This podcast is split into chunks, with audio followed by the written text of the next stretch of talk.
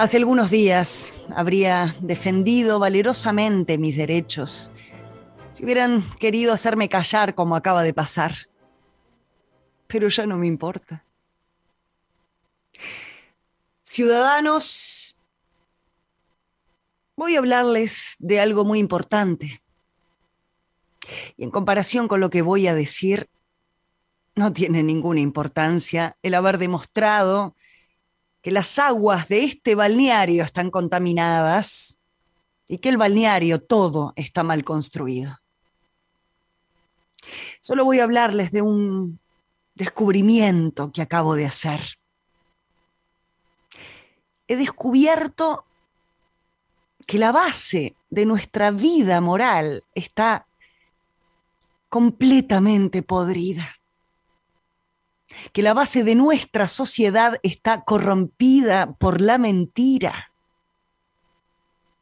Yo he querido a esta ciudad tanto como a mis hijos. Cuando tuve que dejarla era muy joven. La distancia, la nostalgia y el recuerdo del pasado siempre me, me la hacían ver transfigurada por el cariño. La imaginación elaboraba ideas constantemente e hizo germinar en mí el propósito de fundar este balneario. Y cuando tuve la dicha de regresar, creí, creí, queridos conciudadanos, que se habían realizado todos mis deseos. Me animaba una ambición sincera y ardiente de consagrar todo mi saber, toda mi inteligencia, toda mi vida al bien público y con esa extraña ceguera vivía yo dichoso. Pero desde ayer, desde ayer, se han abierto mis ojos y lo primero que he visto ha sido la incapacidad total, la crasa ignorancia de las autoridades. Me asusta la inmensa idiotez de quienes ostentan el poder. Los detesto. No puedo con ellos. Son como, como cabras a los que se deja invadir un jardín recién plantado. No hacen más que estropearlo todo.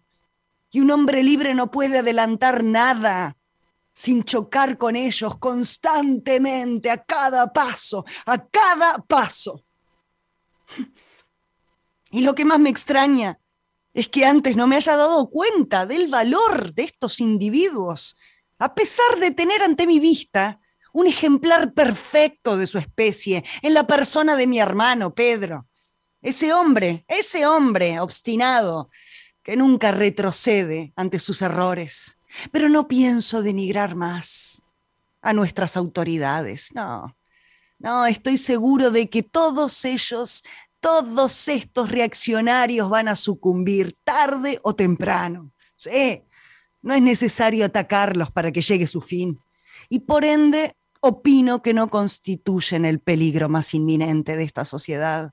No, no, no, no, porque no son ellos los más peligrosos destructores de las fuerzas vivas. No son ellos los más temibles enemigos de la razón y de la libertad. No, no.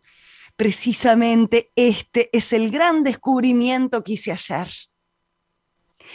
El enemigo más peligroso de la razón y de la libertad de nuestra sociedad es el sufragio universal.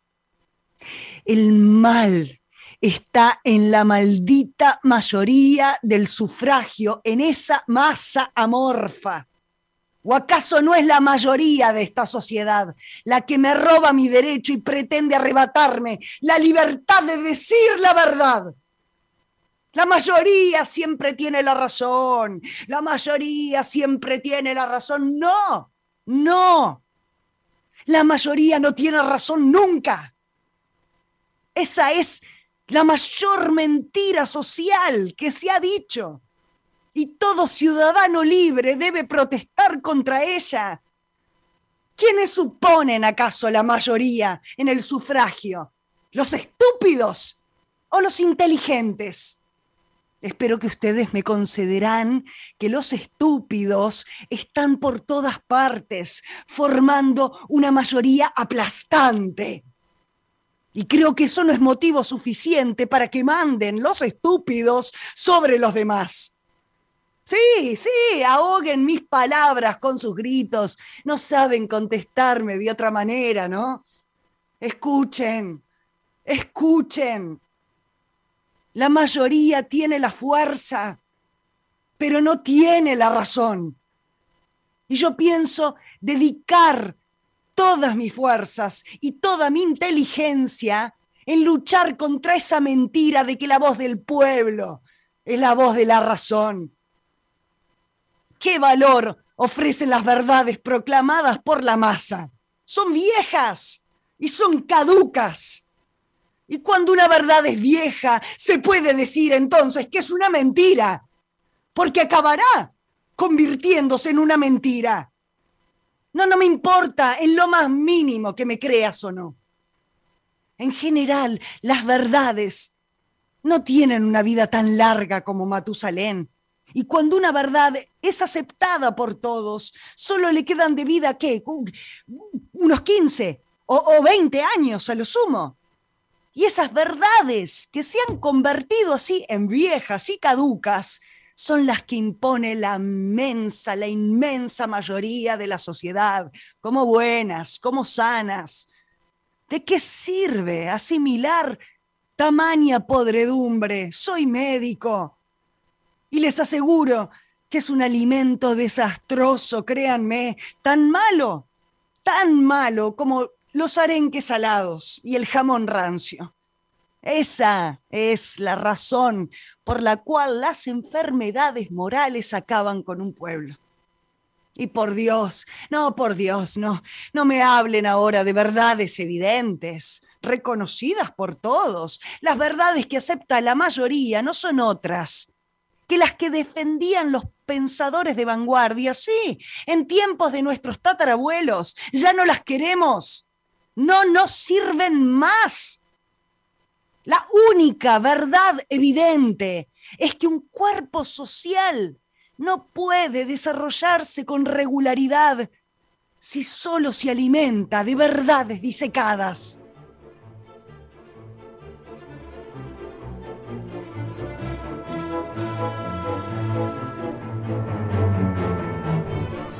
Señoras señores, habló el Dr. Stockman en otra gran lectura dramatizada de Maya Francia. En Gigantes de la Escena no hay capítulos menores, todos son grandes capítulos. Y acá estamos para esta visita a Henrik Ibsen y su Un enemigo del pueblo maya. Mientras te sacas el traje del Dr. Stockman, te saludo. ¿Cómo andás? ¿Cómo estás? Mientras me saco la energía terrible de los insultos, los improperios que recibe este hombre en esa asamblea. Es el, es el monólogo más, eh, más político, ¿no? Que tenemos hasta aquí. Sin duda. Nos estamos metiendo con un, con un monstruo, con un monstruo eh, importantísimo. Es el padre del teatro moderno, ni más ni menos. Henrik Ibsen, sí, sí, sí, eh, esa es como una verdad oficial de la historia del teatro, ¿no? El padre del teatro moderno. Exactamente. Así que vamos de lleno. Dale, dale, Con él, ¿qué te parece, Fer? Eh, primero lo que hay que decir es eh, que estamos en un, en un, siglo, el siglo XIX, con una mirada muy puesta, sobre todo en la primera mitad del siglo, en París. ¿no? París era la cuna de de la cultura, la cuna de las letras, estaba en pleno esplendor y auge, pero eh, había caído en una suerte de pozo oscuro de decadencia, el teatro sobre todo estaba vetusto, con olor a naftalina, digamos, eh, faltaban ideas, eh, bueno, la vida cultural europea que miraba siempre a París no, nunca pudo haberse imaginado que en quien iba a patear el tablero, quien iba a plantear una revolución cultural, eh, iba a ser un gordito gruñón eh, allá por el norte, en un, em, empobrecido, en un país aislado, del que nadie sabía absolutamente nada por el momento, ¿no? que es Noruega. ¿no? Se sabía que estaba lleno de fiordos, de glaciales imponentes, de bosques hermosos poblados de, mitologías eh, muy excéntricas, con trolls, con damas del mar. Em, bueno, pero nadie sabía mucho más. Nadie daba dos pesos por una Noruega que era un, mero apéndice de Suecia hasta el momento, eh, pobre, gélida, aislada, ¿no? Em, y de la que nunca había surgido una voz, un escritor de renombre, por lo menos que haya trascendido las fronteras, sus propias fronteras. Me quedé pensando, Maya, claro, vos decís, eh, habíamos llegado a un punto de, decadencia en, París como capital cultural. En cuanto al teatro, muy particularmente, claro, había quedado un poquitito atrás el, el Victor Hugo de 1830 de 1830 y tantos, que sí había sido un gran revolucionario romántico. Eso había quedado un poquito atrás y ahora no teníamos ese gran protagonista entonces. Exactamente, tal cual, tal cual. Este Víctor Hugo había eh, pateado ese tablero, había traído, bueno, este, toda la inmensidad que trajo, pero en esta época, ¿no? cuando nace nuestro Ibsen, lo que estaba pasando era em, una suerte de reposiciones eh, arqueológicas, ¿no? Eh, por un lado de, los grandes clásicos, ¿no? No había una inventiva, no, no, había este, un impulso vital desde el teatro que, eh, bueno, eh, que tuviese a los espectadores con una actitud más reflexiva, ¿no? Habían muchas comedias este, y vodevils muy, muy triviales, con este, conflictos poco interesantes, ¿no? Entonces, eh, tal cual, hubo un tiempo como, como un pozo negro, ¿no? Este, eh, y esto que voy a comentar da para, otro programa, solamente hablar, pienso un poco que estamos en esa fase, mm. que nos falta el, el, Ibsen del siglo todavía, ¿no? Un, grande que venga a patear el, tablero, pero bueno, eh, tenemos mucha tela para cortar ahí y no me quiero desvariar, pero volviendo a, Noruega, ¿quién hubiese imaginado que saltó, eh, que dio el salto un hombre que eh, fue de fracaso en fracaso hmm. hasta sus 36 años. Tuvo una vida sumamente eh, compleja financieramente. Su padre era de familia eh, de ricos armadores en Skien, ¿no? Nació en 1828 él, pero la familia quiebra en su infancia y bueno, va a tener una infancia asignada por el infortunio económico, una infancia, una adolescencia y una juventud. Va a estar permanentemente em, intentando subsistir, em, va a entrar en un internado religioso, va a comenzar em, estudios de medicina, va a trabajar, no, los completa, va a trabajar como ayudante de boticario, ¿sí? Eh, y mientras tanto empieza su gran pasión que es la escritura, primero la pintura, él se acerca hacia la pintura y después eh, ya eh, se consolida como, como un escritor. Pero esta consolidación no va a venir sino hasta sus eh, ya este, largos 36 años. ¿no? Em, bueno, y este hombre iba a llamarle la atención, ya adulto, em, a lo largo em, de, su vida y de su escritura, que tiene un salto importante cuando él se enoja mucho con su país, em, no logra subsistir, pide subsidios que habían para artistas y nunca se lo, nunca se lo dan. Em, y patea el tablero y se va, se enoja con Noruega, se enoja con esos fiordos tan fríos, con ese gris permanente y se va eh, a un exilio autoimpuesto, voluntario, muy largo, de 27 años, que lo lleva primero a vivir en Roma, en Italia, después se va a Alemania, donde está en Dresde y Múnich, ¿no?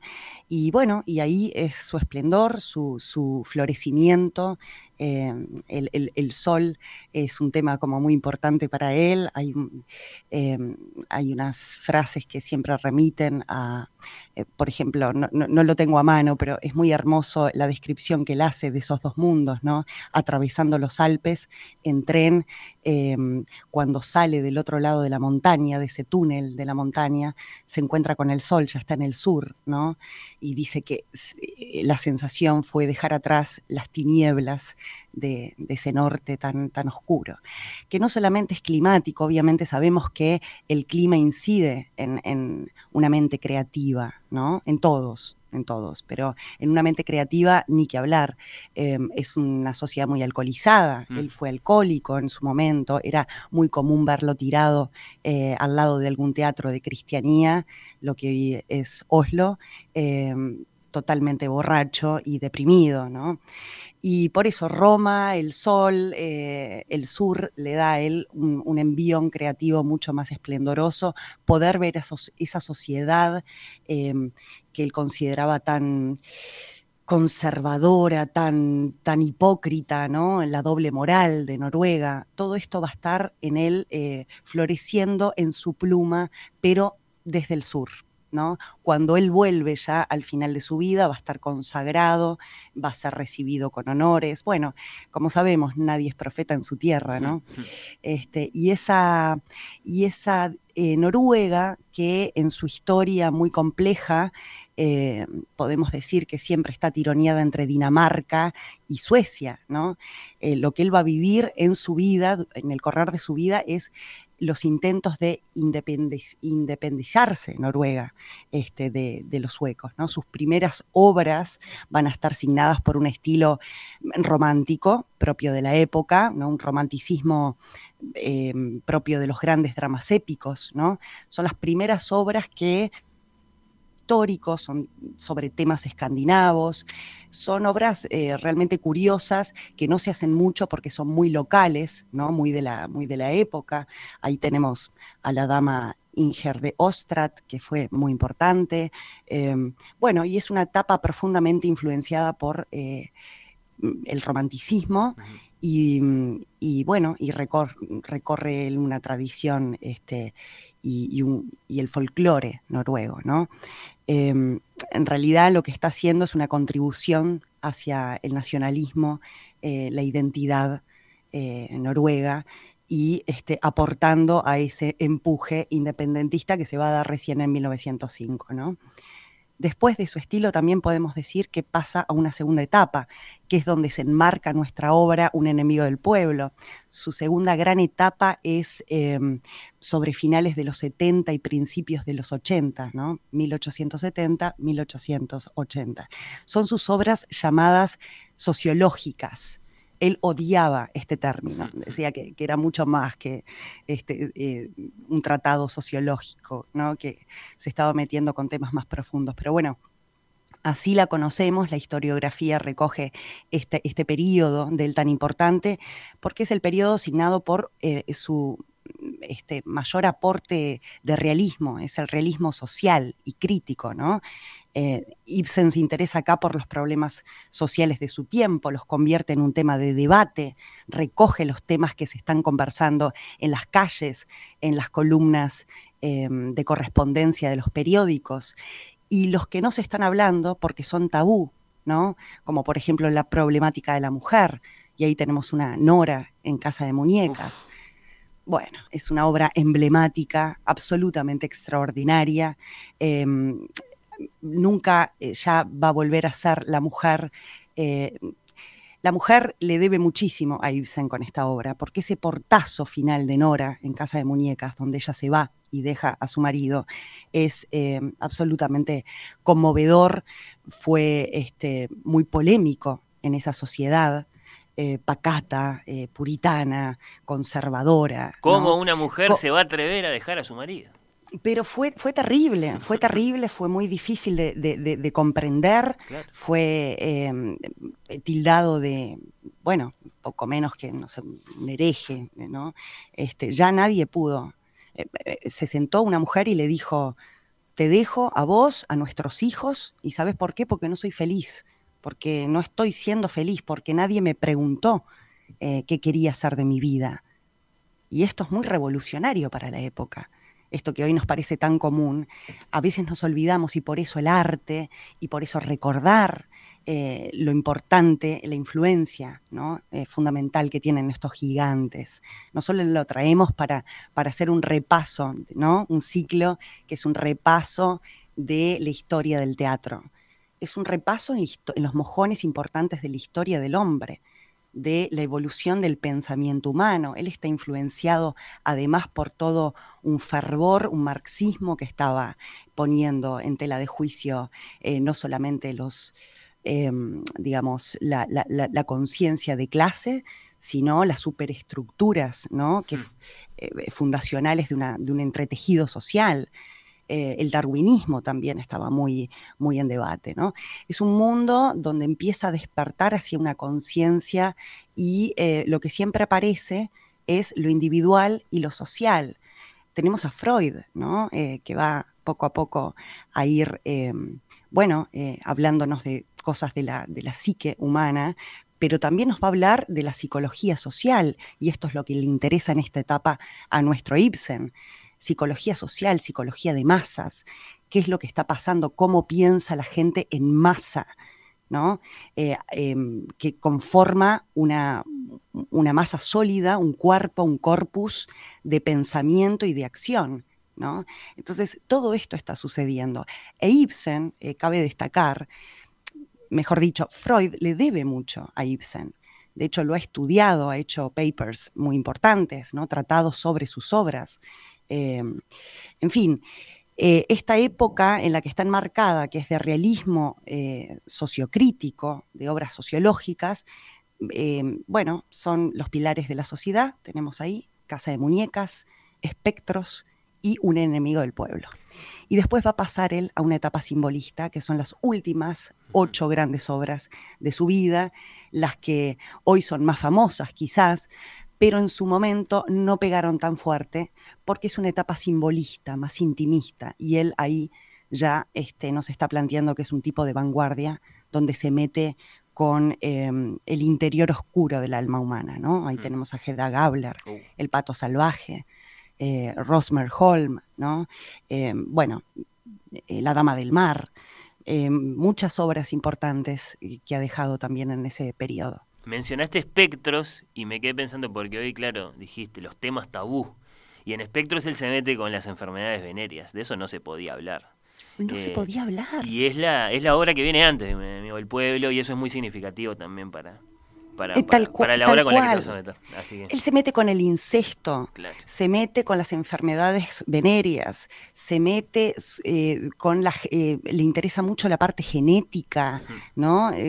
la transmisión, la, la, cosa congénita pero no solamente biológica, sino psíquica, ¿no? O sea, las enfermedades psíquicas. Eh, tenemos eh, obras donde los personajes son, eh, digamos, casos clínicos, por eso le es muy fácil el material a, Freud, ¿no? abordar su psicoanálisis, su desarrollo psicoanalítico desde los personajes. ¿no? Hedda Gabler es eh, em, un personaje sumamente complejo, se mete con una mujer muy difícil, eh, narcisista, eh, enfurecida, enojada, em, envidiosa. ¿No? Las etiquetas a los actores no nos gustan mucho, pero son bastante didácticas y claras, ¿no? O sea, yo como actriz, estas etiquetas mm, me gusta aclarar que no las uso porque, bueno, no puedo afrontar un personaje eh, eh, auto, autodenominándome, eh, autodenominándome narcisista, egoísta. Digo, es bueno, un prejuicio viste que de Gabler dicen que es la Yago mujer o sea, eh, haciendo la, analogía con, el Iago del Otelo de Shakespeare, eh, tiene todo. Eh, así que capaz que en lugar de las etiquetas decimos es la Iago mujer y, Exacto, Pero además, claro, pero además era una mujer muy frágil.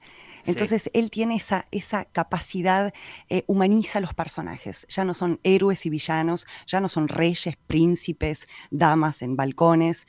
son hombres y mujeres de muy fácil identificación eh, que generan mucha empatía, pero que tienen una profundidad. Yo digo que para un actor es sumamente placentero eh, porque uno entra como si entrara canchero a un mar que parece tranquilo, ¿no? Eh, a, su, a su universo, a su universo piensa que dice, bueno, este mar es tranquilito, acá no pasa nada, porque en la superficie de las obras hay una calma extraña. Pero cuando uno está dentro, se da cuenta que hay algo que lo arrastra hacia las profundidades, profundidades insondables que tienen capas y capas y capas y capas. Por eso es complejo y riquísimo. Pausa Maya y nos metemos con la hora, ¿estás de acuerdo? Sí, totalmente de acuerdo. Ya seguimos en Gigantes de la Escena.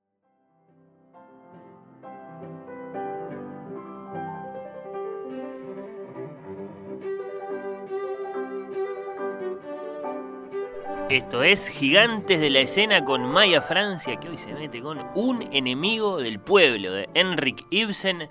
Maya, mucha ilusión por escucharte. Es un drama en cinco actos, fue escrita en 1882 y transcurre en un pueblo costero del sur de Noruega. Es una pequeña ciudad de provincias cuya principal fuente de riqueza es su balneario. ¿sí? Eh, este balneario atrae prosperidad, atrae turistas y hay un reputado y muy respetable doctor, que es el doctor Stockman, eh, quien hace el monólogo que escucharon y volvemos a escuchar al final, que solicita unos análisis del agua, del estado del agua, y descubre que el agua efectivamente está contaminada y es muy peligrosa para la salud.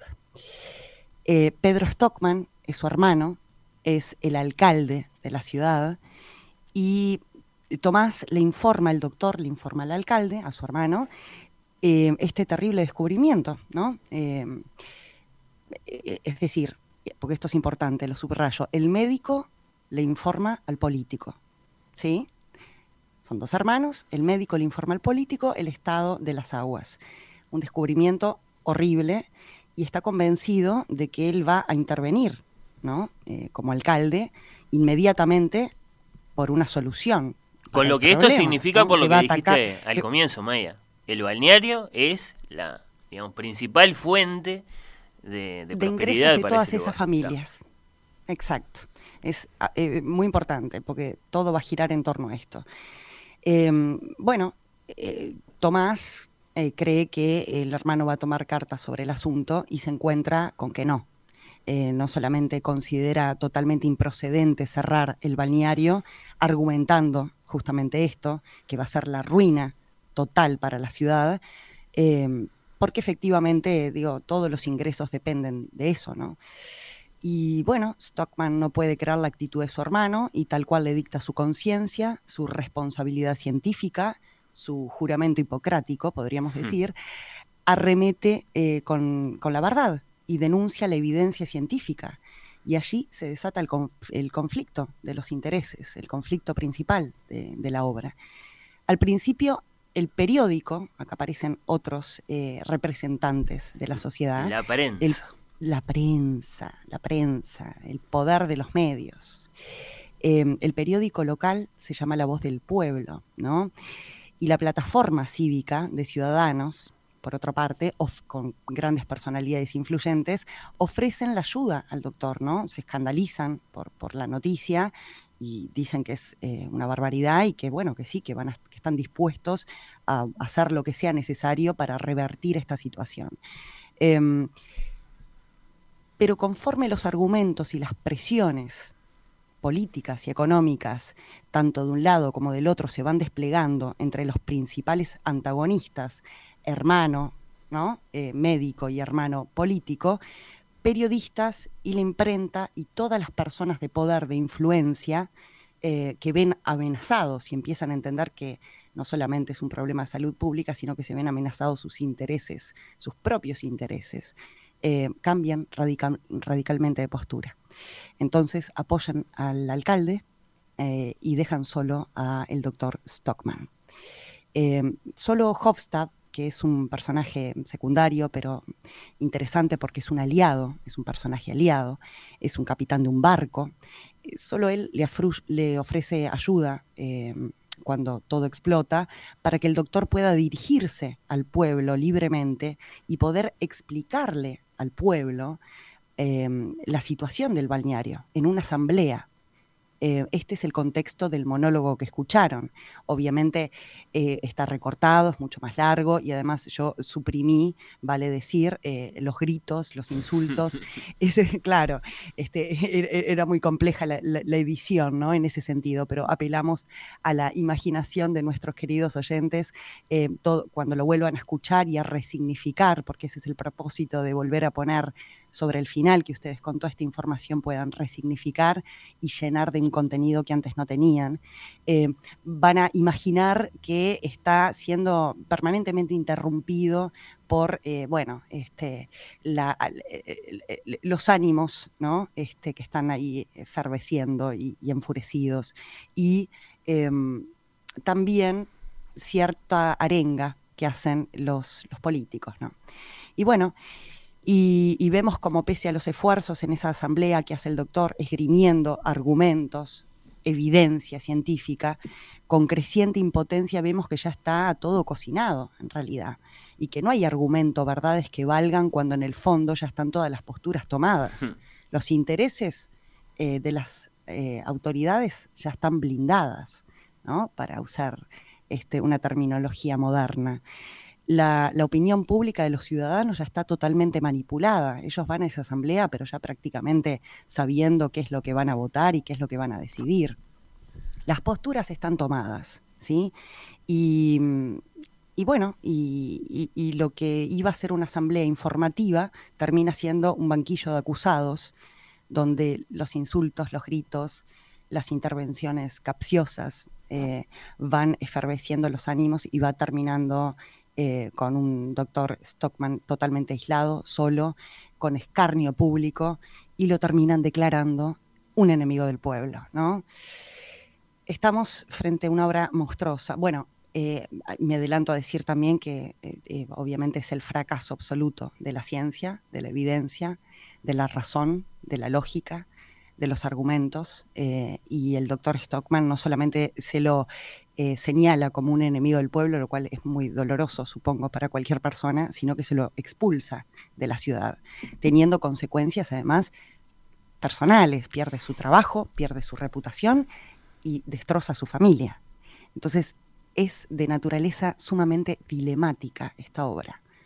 Y vamos a, a desentrañar ahora juntos por qué, ¿no? Pero básicamente estamos frente a eh, un impulso, eh, un pulso entre sacar a la luz la verdad dolorosa, por supuesto, o cubrirla con una mentira para proteger los intereses económicos. Y ese es el combate de la obra, eh, entre la ética y el poder real. El protagonista es derrotado, ¿sí? Y es el fracaso de la verdad, de alguna manera. La obra, bueno, fue escrita, como dijimos, a finales del siglo XIX y pertenece a una época realista del autor y es un drama de carácter social, pero que tiene una vigencia tan impresionante que de impresionante es escalofriante, ¿no? Eh, podríamos nombrar tantas cosas, tantas eh, cosas que, podemos hacer analogías, ¿no? Hace unos años, muy rápidamente, tuvimos eh, la cianobacteria, ¿no? Un alga que inundó nuestras aguas este, y apareció contaminando todas las aguas, provocando alergias y malestares, ¿no? Eh, en plenas temporadas turísticas. Estamos hablando acá, de Uruguay, de ahora, hace un par de años, ¿no? Eh, tensionando, bueno, como la obra, al turismo del país con la salud de los veraneantes. Em, las papeleras, ¿no? Todo lo que produjo, la, polémica de las papeleras, ¿no? La supuesta, la supuesta contaminación de, esas aguas nos puso a todos muy nerviosos, ¿no? Em, vale, decir, Maya, perdón, ya que mencionás el ejemplo de las papeleras, que tuvimos una apuesta de un enemigo del pueblo, digamos, traída este, eh, en, su, en su escenificación a nuestro tiempo, precisamente para hacer un comentario sobre eso, la hizo Marianela Morena. Exacto, bueno, eh, eh, gran y admirada colega, sí, sí, sí, sí, sí. No tuve la, la, dicha de verla, estaba del otro lado del charco, pero sé que tuvo un, muy buen impacto. Y sí, eh, por ¿no? Eso comprometía el, el, río Uruguay, el río Negro, el río de la Plata, ¿no? Un debate complejísimo que pone en tensión siempre ¿no? los beneficios económicos, las fuentes de trabajo concretas de, miles de personas, ¿no? con la protección ecológica de nuestros recursos. ¿Qué podemos decir del calentamiento global? ¿no? Un reciente expresidente de una de las potencias mundiales más influyentes de todo el, globo terráqueo como Donald Trump, este, como si, tuviese pocas características cuestionables, digamos, resultó ser un negacionista sistemático ¿no? de, la evidencia científica. Eh, ¿Acaso el problema más contundente e inmediato que afrontamos como especie? ¿no? Y la pandemia. La pandemia, no nos tenemos que ir más lejos. O no nos tuvieron entretenidos los debates durante todos estos meses y nos sigue perturbando. Eh, dos argumentos eh, sumamente importantes que nos tienen en tensión, que son, bueno, economía, proteger la economía o proteger la salud pública. Bueno, esa, esa situación dilemática que parece irreconciliable, ¿por qué parece irreconciliable? Por la paradoja justamente que se plantea cuando hay dos argumentos de los dos lados que son válidos, son válidos. ¿No? Uno puede tener una tendencia, por, qué sé yo, yo eh, este, confieso que soy una idealista, por momentos me paso ¿no? de rosca y soy una, purista, entonces este, ese envión me hace tomar una postura, pero después hay un racionalismo que a mí me hace detener la pelota y decir, em, no, no, esto no, es, esto no es tan fácil. Los argumentos del otro lado son sumamente importantes, ¿no? Entonces, tenemos dos descubrimientos en esta obra, Dos descubrimientos que hace el protagonista, el doctor, y ambos son de naturaleza dilemática. El primero es el científico, el empírico, y tiene un impacto social. Y el segundo es el descubrimiento moral, más de carácter político, donde él ya se mete haciendo un alegato sobre el sufragio universal y las masas. Entonces, vamos eh, un poco de a poco, digamos. El primer descubrimiento son que las aguas están envenenadas, que son perjudiciales para la salud, lo personal y lo privado, lo ideal y la realidad, la ética y los intereses económicos, el deber ser y lo posible, ¿no? la, la elevación moral o la corrupción moral, perpetuar una mentira o afrontar la cruda verdad, la comodidad del negacionismo, de un problema importante o el conflicto, la angustia, el sacrificio que implica hacerse cargo de la verdad, ¿no? Y por otro lado, se desprende, mientras se va quedando solo, el, el protagonista desprende un segundo descubrimiento, que es de carácter político y que se expone en ese alegato polémico, incómodo, ciertamente incómodo para los que abrazamos la democracia y sabemos que el sufragio universal es absolutamente imperfecto, como lo es la democracia, pero es lo mejor que tenemos, es lo mejor que hemos podido construir y hay que abrazarlo y respetarlo y, quererla mucho a nuestra imperfecta democracia. Pero es interesante que él plantea una realidad, una realidad que es... Eh, la mayoría se puede equivocar. Tan grande como un templo, ¿no? Porque la mayoría se puede equivocar, porque la mayoría tiene la fuerza, pero no tiene necesariamente la razón, ¿no? Está el rol del individuo como pieza de un engranaje, pero el individuo, a su vez, versus la masa, que plantea un comportamiento, ahí Freud este, habla de, tres tipos de masas, ¿no? Las multitudes efímeras, las masas altamente organizadas, que son en la iglesia, el Estado, las masas estables y duraderas, como la familia, y las efímeras, que son las que se juntan por determinados intereses y son más esporádicas. Eh, bueno, él, antes de Freud, antes de este análisis de la psicología o metapsicología, psicología de masas, em, él se está metiendo con esto, con, eh, y además se mete con la manipulación informativa con las operaciones de los medios de comunicación, ¿no? que dejan de lado eh, la verdad y lo que prevalece es, eh, bueno, los intereses personales, las operaciones que hay abajo, por intereses que vaya a saber, la masa no sabe a qué responden, tan actual, tan eh, abrumadoramente actual, ¿no? Y bueno, y ambos conflictos son, son paradojas casi irresolubles, ¿no? Nos presentan una encrucijada de la cual uno no puede tomar un partido, puede tomar partido, sí, claro que sí, pero a sabiendas que ese partido que toma no conforma del todo, porque sencillamente no parece haber una solución perfecta, ¿sí? Eh, uno entiende al alcalde, el alcalde a uno lo incomoda y generalmente le genera rechazo porque sabe que tiene además intereses personales, está en plena, eh, eh, en plena campaña política para ser reelegido, ¿no? Su hermano. Tiene intereses que son más espurios, ¿no? Digamos, que los que esgrime explícitamente. Pero no falta la verdad cuando dice que la economía se derrumba, que es la ruina para esas familias. Entonces, eh, tenemos a un, reputado médico, que es un hombre de ciencia, de fuertes convicciones, que representa el poder de la ciencia y de la evidencia. Pero también, también hay que decir, porque eso es Ibsen, por eso es un genio este hombre, que es un obstinado y que arrastra con su verdad, arrastra a su familia, arrastra a Petra, que es su hija, y que representa el rol de la educación. Petra es, eh, digamos, como claramente desde el principio uno sabe que, es igual al padre, ¿no? con las convicciones fuertes y sólidas, eh, pero la terminan echando del colegio. Arrastra a sus hijos chiquitos que sufren bullying. Bueno, eh, bullying no, existía hace 136 años, pero sí existía, no existía el término. ¿no? no se decía así nada más. Exacto. Esos niños eh, eh, sufren todo tipo de, atropellos en, el colegio, porque los padres de los otros niños este, le dicen que los van a arruinar. Es terrible. Tenemos a Catalina, que es su mujer, que sostiene esa casa, que es, bueno, es la mujer que sostiene, ¿no? Que está detrás de todo gran hombre también.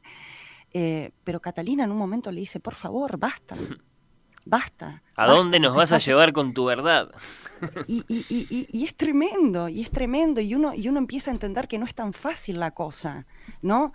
Eh, esa mujer le dice, por favor, eh, tu hermano tiene el poder en un momento de la obra. Y él le dice, sí, sí, sí, él tiene el poder, pero yo tengo la razón. Y ella lo mira y le dice, ¿de qué sirve la razón si no tenés poder? Es terrible. Petra salta ahí a defender a su padre. ¿Cómo vas a decir eso, mamá? Petra salta eh, eh, indignada, pero es una indignación no realista, es una indignación eh, idealista. Y esa es la tensión de este gran hombre entre el idealismo y el realismo. De, me refiero al autor, ¿no? a la pluma del autor, que está asignado toda su carrera, su vida personal y profesional por esta tensión permanente. Tenemos a Stockman, Pedro, el alcalde, que es el poder político. Entonces, el poder de la ciencia, el poder político, tenemos el poder de los medios, con Hofstad y Al, Slasken, Aslasken. Son estos nombres noruegos ah, difíciles de pronunciar. Eh, ¿Y qué tenemos con ellos? El poder mediático y el poder de la distribución de la información, porque eh, Aslasken es el dueño de la imprenta, es una personalidad influyente es el presidente de la plataforma cívica, es quien le está comiendo la cabeza. Estos hombres lo apoyan al principio. Y Hofstad, que es el dueño del periódico, eh, es el dueño de la opinión pública. Lo apoya y es un moralista al principio. Y vemos un tipo que le dice, sí, hay que sacar mi deber como periodista, sacar la verdad a la luz. Pero después el alcalde, el político, va a hablarle y sin demasiado esfuerzo les grime determinados argumentos que tocan su bolsillo, el bolsillo del periódico, él ve que el periódico corre riesgo y cambia, ¿sí? Como una torta frita, se da vuelta, ¿no? Se cambia la chaqueta, dirían los españoles, de una manera eh, bastante impúdica y, y fuerte, y le suelta la mano.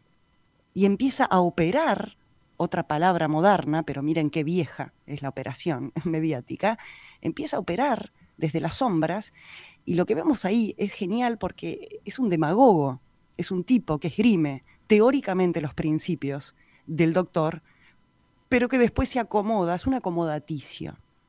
Entonces, em, bueno, eh, dijimos que Petra es el rol de la educación, que la van a terminar echando. Petra se pregunta sobre las mentiras, ¿no? Tiene un diálogo precioso donde dice, en casa hay que callarse, y en el colegio debemos mentirles a los niños. Y otro personaje le, pregunta, ¿se ve usted obligada a mentir? Sí. ¿No le parece que enseñamos muchas cosas en las que ni nosotros mismos creemos? Entonces se despliegan eh, el, el, friso de personajes es un friso de la sociedad, es una em, muestra de la sociedad, ¿no? Muy impactante con un conflicto dilemático muy difícil. Y ahí pasamos al segundo conflicto, este que es de, carácter político, porque él llega a una conclusión, que es una conclusión sumamente incómoda al meterse con el sufragio universal. Lo han tildado, imagínate, eh, Fer, este, a lo largo de todo este tiempo, de autoritario, digo, es una actitud decir eh, descontextualizadamente decir que el sufragio universal es una aberración es una actitud eh, de un enemigo de la democracia, ¿no? De buenas a primeras. Pero la verdad es que es una verdad, y es una verdad colosal, porque eh, lo que él está hablando es la falta de información, la falta de capacitación, de cultura para hacer análisis correspondientes de las cosas. No lo vemos hoy, con las redes sociales todavía potenciados, donde todos opinamos todos opinamos de todo. Todos sabemos y escribimos, leímos de acá, leímos de allá, las fake news. Este, entonces, él se mete muy tempranamente con estos temas y, pateó el tablero de una sociedad donde no se decían las cosas. Los nórdicos son geniales, yo los admiro, ¿no? A un paréntesis personal para decir que los admiro porque creo que están despegados en muchas cosas, pero también es una sociedad que está atrapada lo sé porque conozco gente allá, atrapada por em, lo políticamente correcto. Y este fue un políticamente incorrecto absoluto hace 136 años. Entonces, incomodó, claro que sí. Y nos deja preguntas, nos deja eh, muchas preguntas. Él termina, este hombre derrotado, la mujer eh, se tiene que ir y, y él termina diciendo una de las frases más importantes de la literatura universal. El hombre más poderoso del mundo es el que está más solo. Y es una frase cortita y es enorme, porque nos hace pensar, ¿no? Eh, cuando él habla de soledad, no habla de, bueno, de, ser un ermitaño este, antisocial. Lo que habla es que solamente en soledad el hombre puede realmente em, tener honestidad intelectual, no estar mareado e influenciado por una masa que, eh, bueno, que es propensa a, la pasión más que a la razón. Y además es un hombre libre. Un hombre solo es un hombre libre, no está sujeto a intereses. Y se nos despliegan preguntas para ir cerrando. ¿Está todo el mundo preparado para el sufragio? ¿Se tiene la información suficiente para elegir a conciencia? ¿Se conocen todas las alternativas o lo que nos está llegando es recortado, sesgado, manipulado? Bueno, el, sufragio universal es, hay que protegerlo. Yo estoy a favor, por supuesto, soy una demócrata, eh, pero está bueno saber que es imperfecto, está bueno saber que no es absoluto, ¿sí?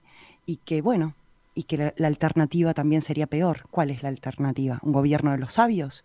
Bueno, ¿quién los elige? ¿Quiénes son los sabios? ¿Quiénes son los capaces? Es muy interesante. Es un drama irresoluble, es una obra muy importante y su revisión actualiza el debate, la reflexión, la atención permanente. Eh, cuando hoy se pone eh, en escena, generalmente, un enemigo del pueblo, Obviamente el diario se pone un canal de televisión, ¿no? Se actualiza y es muy fuerte, es una obra que parece escrita hoy por hoy. Y se genera en el público una cosa, yo la hice, tuve el privilegio de hacerla en el Teatro San Martín, dirigida por el... Fue mi primer obra en Buenos Aires, cuando llegué con 24 años. Y me subí al escenario eh, del Teatro San Martín, bajo la dirección de Sergio Renán, Em, el doctor Stockman eh, lo hacía Beto Brandoni, maravillosamente bien. Pedro, el alcalde, lo hacía eh, Alberto Segado, y un elenco increíble. Y nunca viví, nunca volví a vivir una participación. Era una ágora moderna, eh, la platea. La gente gritaba, la gente insultaba, la gente opinaba. Había que parar a veces un poco las funciones porque los, los argumentos que se esgrimían arriba del escenario eran interrumpidos por el fervor de la gente. Es una obra maravillosa. Vayan a leerla y si la vuelven a poner, eh, sin duda corran a sacar el ticket. Un enemigo del pueblo es el eh, doctor Stockman con su, bueno, la mayoría no siempre tiene la razón. Y por supuesto, el enemigo del pueblo también es el dramaturgo. También es el propio Ibsen que nos incomoda a nosotros con sus textos. Maya, gracias. Gracias a vos, Fer. Volvemos a escuchar el monólogo, entonces. Volvemos a escuchar al doctor Stockman en Un enemigo del pueblo de Ibsen en la lectura dramatizada de Maya.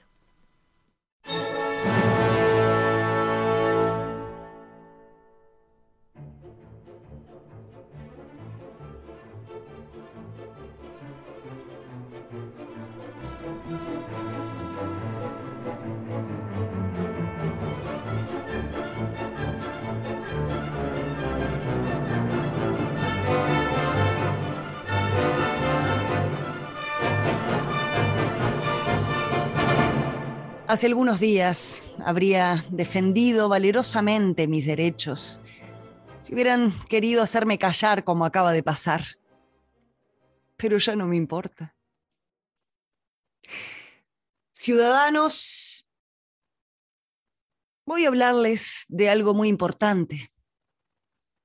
Y en comparación con lo que voy a decir, no tiene ninguna importancia el haber demostrado que las aguas de este balneario están contaminadas y que el balneario todo está mal construido. Solo voy a hablarles de un descubrimiento que acabo de hacer. He descubierto que la base de nuestra vida moral está completamente podrida que la base de nuestra sociedad está corrompida por la mentira. Yo he querido esta ciudad tanto como a mis hijos. Cuando tuve que dejarla era muy joven. La distancia, la nostalgia y el recuerdo del pasado siempre me, me la hacían ver transfigurada por el cariño. La imaginación elaboraba ideas constantemente e hizo germinar en mí el propósito de fundar este balneario. Y cuando tuve la dicha de regresar, creí, creí, queridos conciudadanos, que se habían realizado todos mis deseos. Me animaba una ambición sincera y ardiente de consagrar todo mi saber, toda mi inteligencia, toda mi vida al bien público y con esa extraña ceguera vivía yo dichoso. Pero desde ayer, desde ayer, se han abierto mis ojos y lo primero que he visto ha sido la incapacidad total, la crasa ignorancia de las autoridades. Me asusta la inmensa idiotez de quienes ostentan el poder. Los detesto no puedo con ellos. Son como, como cabras a los que se deja invadir un jardín recién plantado. No hacen más que estropearlo todo. Y un hombre libre no puede adelantar nada sin chocar con ellos constantemente, a cada paso, a cada paso. Y lo que más me extraña es que antes no me haya dado cuenta del valor de estos individuos a pesar de tener ante mi vista un ejemplar perfecto de su especie en la persona de mi hermano Pedro. Ese hombre, ese hombre obstinado que nunca retrocede ante sus errores. Pero no pienso denigrar más a nuestras autoridades, no. No, estoy seguro de que todos ellos, todos estos reaccionarios van a sucumbir tarde o temprano. Sí, no es necesario atacarlos para que llegue su fin. Y por ende, opino que no constituyen el peligro más inminente de esta sociedad. No, no, no, no, porque no son ellos los más peligrosos destructores de las fuerzas vivas. No son ellos los más temibles enemigos de la razón y de la libertad. No, no. Precisamente este es el gran descubrimiento que hice ayer. El enemigo más peligroso de la razón y de la libertad de nuestra sociedad es el sufragio universal. El mal está en la maldita mayoría del sufragio, en esa masa amorfa. ¿O acaso no es la mayoría de esta sociedad la que me roba mi derecho y pretende arrebatarme la libertad de decir la verdad? La mayoría siempre tiene la razón. La mayoría siempre tiene la razón. No, no. La mayoría no tiene razón nunca. Esa es la mayor mentira social que se ha dicho. Y todo ciudadano libre debe protestar contra ella. ¿Quiénes suponen acaso la mayoría en el sufragio? ¿Los estúpidos o los inteligentes? Espero que ustedes me concederán que los estúpidos están por todas partes, formando una mayoría aplastante. Y creo que eso no es motivo suficiente para que manden los estúpidos sobre los demás. Sí, sí, ahoguen mis palabras con sus gritos. No saben contestarme de otra manera, ¿no? Escuchen, escuchen. La mayoría tiene la fuerza, pero no tiene la razón. Y yo pienso dedicar todas mis fuerzas y toda mi inteligencia en luchar contra esa mentira de que la voz del pueblo es la voz de la razón. ¿Qué valor ofrecen las verdades proclamadas por la masa? Son viejas y son caducas. Y cuando una verdad es vieja, se puede decir entonces que es una mentira, porque acabará convirtiéndose en una mentira. No, no me importa en lo más mínimo que me creas o no. En general, las verdades no tienen una vida tan larga como Matusalén.